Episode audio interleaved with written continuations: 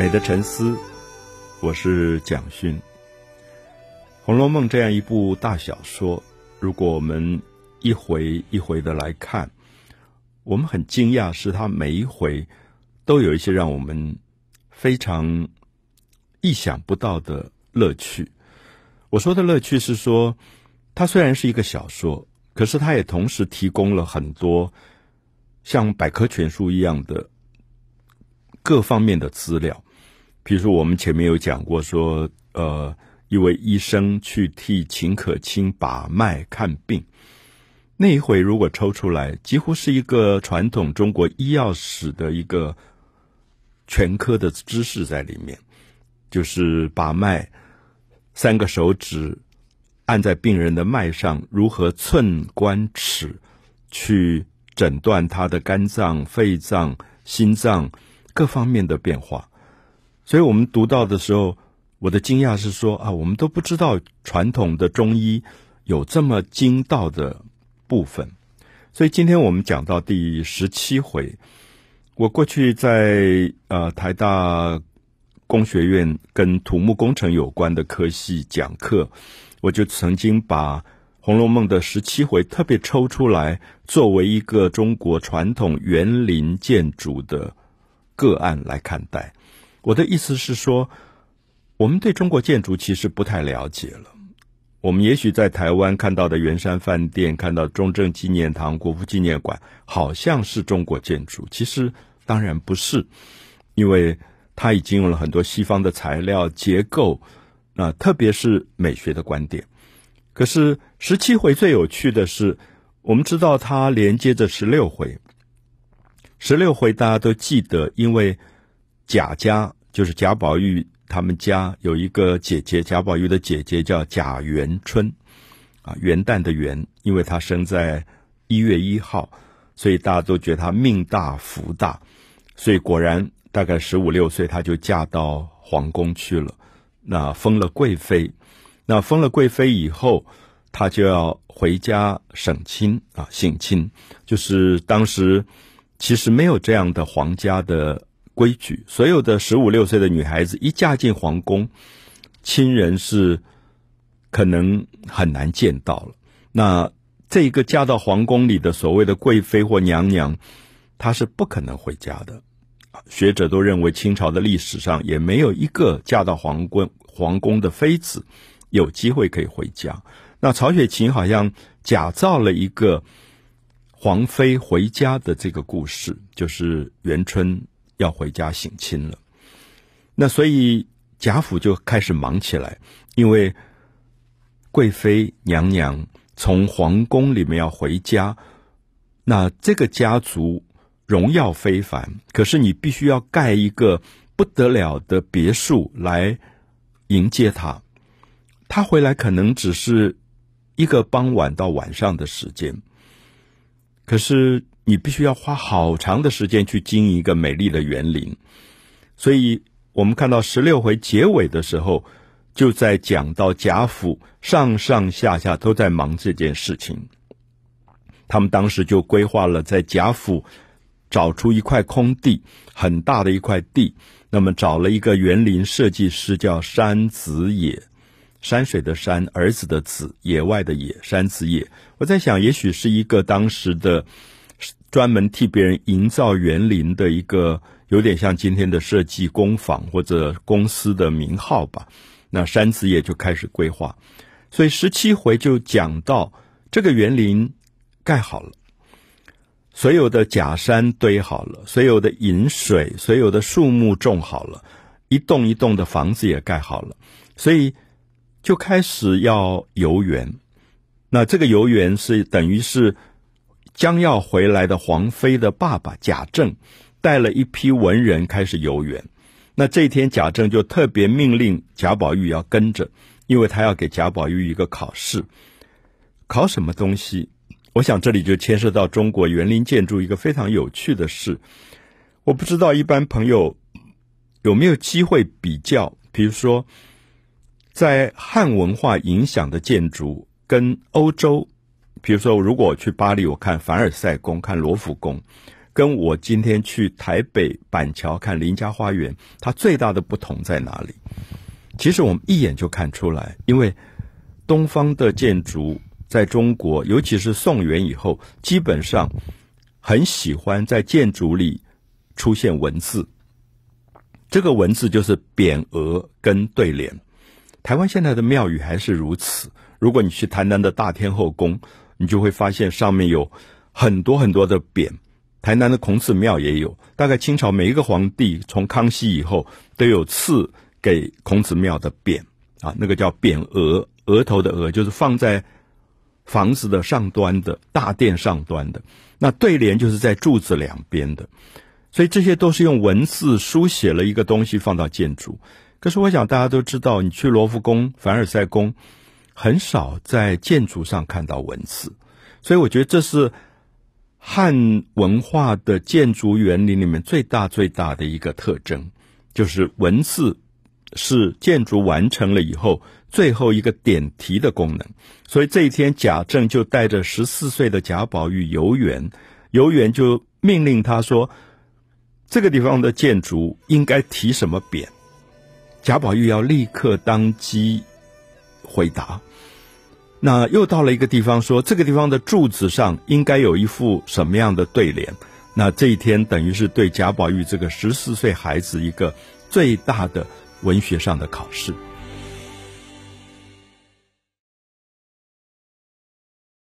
我们谈到了《红楼梦》第十七回啊，我一直希望。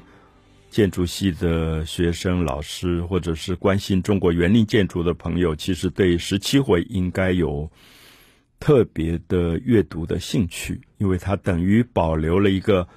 非常完整的中国园林建筑的一套史料。就是贾政带着儿子贾宝玉，还有很多的宾客一起这一天去游园。那这个花园。大观园刚刚盖好，那么在游园的时候，贾政就不断的跟大家讨论，而同时也是在测验贾宝玉这个十四岁的男孩能不能立刻讲出这个地方应该用什么地方来提匾额，应该对联上提出什么诗。我们记得十七回一开始的时候，最有趣的是。贾政就跟所有的宾客贾宝玉他们进到园林的入口。好，如果我们今天进到巴黎的罗浮宫，我们进到巴黎的凡尔赛宫，我们知道西方的建筑非常讲究透视法。透视法就是说，让你一进大门，你就可以看到最远的地方。所以凡尔赛宫，我记得以前。每次去，我都喜欢在某一个地方拍照，因为那个地方拍照，你刚好可以拍到从大门一直到它最远端，建筑上叫端景，它的一个透视的交叉线，有点像笔直的一条路，一直通向远方，在远方有一个消失点，就是我们讲的焦点透视的消失点。可是东方的园林，我想不一样。也许大家去日本玩园园林的时候，也有这个感觉，就是它的路常常不是直的，它是弯弯曲曲的。那这一点已经跟西方不一样，因为他觉得最美的东西不是让你一眼全部看完的。所以西方认为美是伟大，所以你站在门口就哇叫出来说这么伟大的凡尔赛宫。可是大概东方的园林，你在门口的时候，你常常不知道里面到底有多少东西。我们去到隆安寺，我们看到日本的最有名的古典的石亭，用石头堆石做的假山水，你在门口根本看不到，它是一个小路，慢慢慢慢弯来弯去，最后引导到你那个地方。所以我们有一个话叫“柳暗花明又一村”，柳暗花明的意思说它有很多的遮掩。东方的美学认为遮掩曲径通幽。才是美，就让你不会一下子知道美全部被看完了。因为如果你在入口你就看到全部的美都看完，接下来其实就没有意思了。所以我们看到贾政带着宾客在门口的时候，忽然发现一座假山堆石挡在面前，然后大家就赞美说：“好山，好山。”那我想，一般的朋友可能不太理解，为什么你进到一个园林门口，忽然有一带假山挡在门口，你不知道后面有什么？为什么这些人如此赞美说“好山，好山”？那有一个人就讲了说：“如果不是这一带山遮住，一进园中，后面的东西全部看完，那还有什么意思？”好，这句话里其实充分表达了东方美学的委婉。曲折，也就是我们刚说的“柳暗花明又一村”，所以因此，我想这是东方跟西方美学上非常不同的部分。那也充分的表现在建筑园林的安排设计上。所以他们进去以后，绕过这个山，然后就有一条小小的路。这个时候，贾政就问大家说：“应该提什么？”很多人就想说：“啊，应该立一个石头。”石头上刻什么样的字？最后宝玉就说：“这个地方应该应该刻四个字，就是‘曲径通幽’。曲径弯弯曲曲的小路，通向很幽静的地方。曲径通幽，我想这也是西方建筑里不会有的成语，因为西方是条条大路通罗马，它都是笔直的线，让你看到所有的端景。”可是，在东方，曲径通幽，是一开始就让你觉得后面还有好多好多的东西值得你玩味，不要一下子就把东西全部看完。我想这是非常东方的哲学，它不只是美学，甚至在东方做人也让你觉得有含蓄的部分。我们叫做隐藏吧，含蓄内敛，那也跟西方的一种。很直接的表现，其实是两种不同的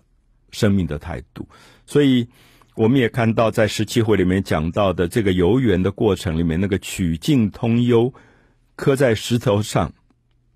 表现了贾宝玉这个十四岁的孩子，他对于古典的文学跟建筑之间怎么搭配。所以，我想这些部分都是我觉得非常好的一些实证的例子。因为过去在台大上课的时候，曾经讲过一个自己觉得很有趣的事。我在想说，今天我们有考博士、考硕士，可是如果我们考中文系的博士、硕士，其实带到一个刚盖好的园林，要他把所有的匾题好、跟对联题好，大概就知道他能不能打拿硕士跟博士了。因为如果硕士、博士只是做研究，而没有办法知道他的文化里最本质的精华其实是没有用的，所以我们看到贾宝玉这天十四岁的这个孩子，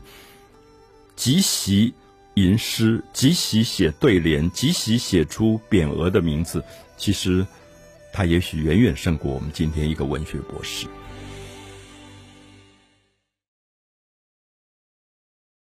我希望我们在细看《红楼梦》第十七回的时候，可以了解。整个后来影响《红楼梦》的一个大观园基本的布局，贾政带着十四岁的贾宝玉在游园。那这个园林刚刚盖好，人还没有住进去。可是以后贾宝玉会住在怡红院。怡红院是种芭蕉跟海棠，芭蕉是绿的，海棠是红的，所以。后来就被提名为怡红快绿，就是红色跟绿色是两种对比色，所以这个院落是以色彩作为主题的。那贾宝玉特别喜欢红颜色，他后来就住在怡红院。比如说，后来林黛玉住在潇湘馆，潇湘都是在讲竹子，而且是上面有泪痕斑点的竹子。在日本的园林，我们常常看到这种香妃竹。那林黛玉很爱哭，他后来住在潇湘馆，潇湘馆整个都是一片竹子的翠绿，没有其他的杂色。那这里面我们也就看到园林的设计其实有它非常讲究的美学。我们再看一个最有趣的地方，是后来薛宝钗住的，叫做恒芜苑，恒芜都是一种香草，有点像我们今天讲的茉莉啊。呃，这个杜衡啊、杜若啊、衡吴啊这一类的，就是它们是一种草花，它花可能颜色特别不艳丽，不会特别高大，可是它们最大的特色是香味，所以进到这个院落的时候，你永远觉得是嗅觉上的美。所以我们可以看到园林的布局，有时候是视觉，有时候不是视觉，有时候是嗅觉。像林黛玉住的潇湘馆，因为风一吹，竹子跟竹子碰在一起，它有听觉，它是一种听觉上的美。所以怡红院是视觉，潇湘馆是听觉，恒芜院就是嗅觉。所以我们就看到这个地方是贾宝玉非常喜欢的恒芜院。那贾政这个爸爸就立刻即席考试，说：“那这里应该题一副对联，对联是在柱子上两句诗。”宝玉十四岁的男孩想了一下，立刻说出两句：“银城豆蔻诗犹艳。”就是你一个诗人正在想要写诗，然后你在歌咏豆蔻这种植物。写出了诗，那个诗都有一种豆蔻的红艳的感觉。银城豆蔻诗犹艳，睡足荼蘼梦亦香。你在睡觉，睡得很饱以后，窗外的荼蘼是一种攀藤的植物，好像朦朦胧胧，让你觉得梦里面还有那种荼蘼的香味。银城豆蔻湿油艳，睡足荼蘼。荼蘼梦亦香。我们看到一个十四岁的孩子，立刻文学上的诗句就出来了。所以这些部分是我一直觉得，我们读《红楼梦》的十七回，不只了解了中国园林建筑，同时也了解了中国园林建筑最后跟文学典故之间密不可分的关系。所以，也许我们今天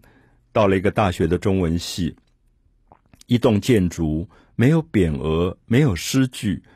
我们当然会怀疑这样的中文系是不是真的能够体会传统古典中文它的美学品质。所以，我想十七回是我常常过去跟很多，尤其是牵涉到建筑相关科系的年轻朋友在一起的时候，常常一起阅读的一篇。那这一篇。我们也看到，它里面不只用了传统中国园林的建筑，那么到了怡红院之后，怡红院有一大面的穿衣镜，这个穿衣镜是跟真人一样大小。我们知道中国的玻璃是不发达的，大部分都是外洋进口，当时欧洲进口的，所以当时的贾府有这么大面的穿衣镜，表示他们有很多破来品，就是洋货。所以贾宝玉的房间有一大面这么大的穿衣镜。好，这一天贾宝玉等于是接受他父亲的一个考试，就跟着父亲游园。那么他其实也战战兢兢，因为我们知道贾宝玉的爸爸是一个很严厉的父亲。这个孩子再好，他都不会赞美；